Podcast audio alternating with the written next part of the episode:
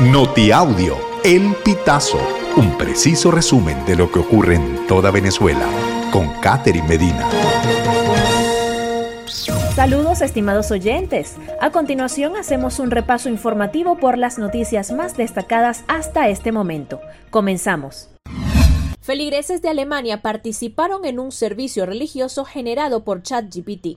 Jonas Zimmerlein, teólogo y filósofo de la Universidad de Viena, usó el servicio de ChatGPT con fines religiosos. El resultado fue un novedoso oficio que congregó a más de 300 feligreses alemanes en un templo de la ciudad de Nuremberg el pasado 9 de junio y que incluía salmos, oraciones y una bendición final.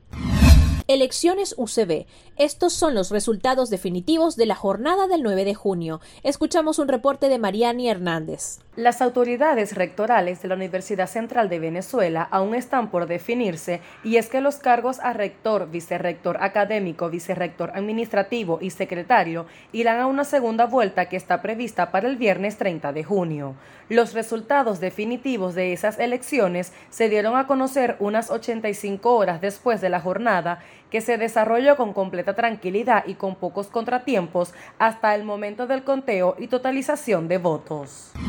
Heridos dos trabajadores de Hidrocapital tras quedar tapiados en la Yaguara. Rosana Batistelli nos comenta lo siguiente. El hecho ocurrió cuando los dos trabajadores de Hidrocapital reparaban una tubería matriz. Ambos estaban dentro de un hueco que hicieron para restaurar el conducto averiado en la Yaguara. En medio de sus labores el terreno cedió y los tapió. Uno de los obreros se lesionó la parte baja de la espalda, la columna y las piernas, mientras que al otro se le desprendió uno de sus brazos los heridos fueron auxiliados por sus compañeros de trabajo, quienes los rescataron luego de remover con sus manos el barro.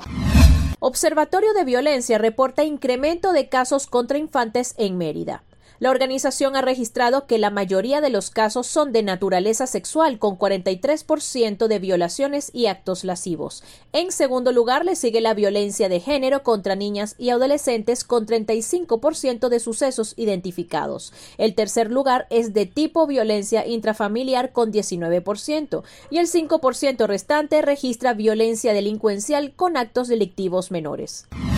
En Zulia, el 90% del transporte público de Cabimas está parado por escasez de gasolina y gasoil, según denunció el secretario general del Sindicato de Transporte de la localidad, Emilio Velázquez. Precisó en entrevista con el Pitazo que en el municipio de la costa oriental del lago hay 28 líneas de transporte, 11 urbanas, 15 suburbanas y 2 de taxis con un promedio de 850 transportistas activos, las cuales todavía están afectadas por la falta de combustible.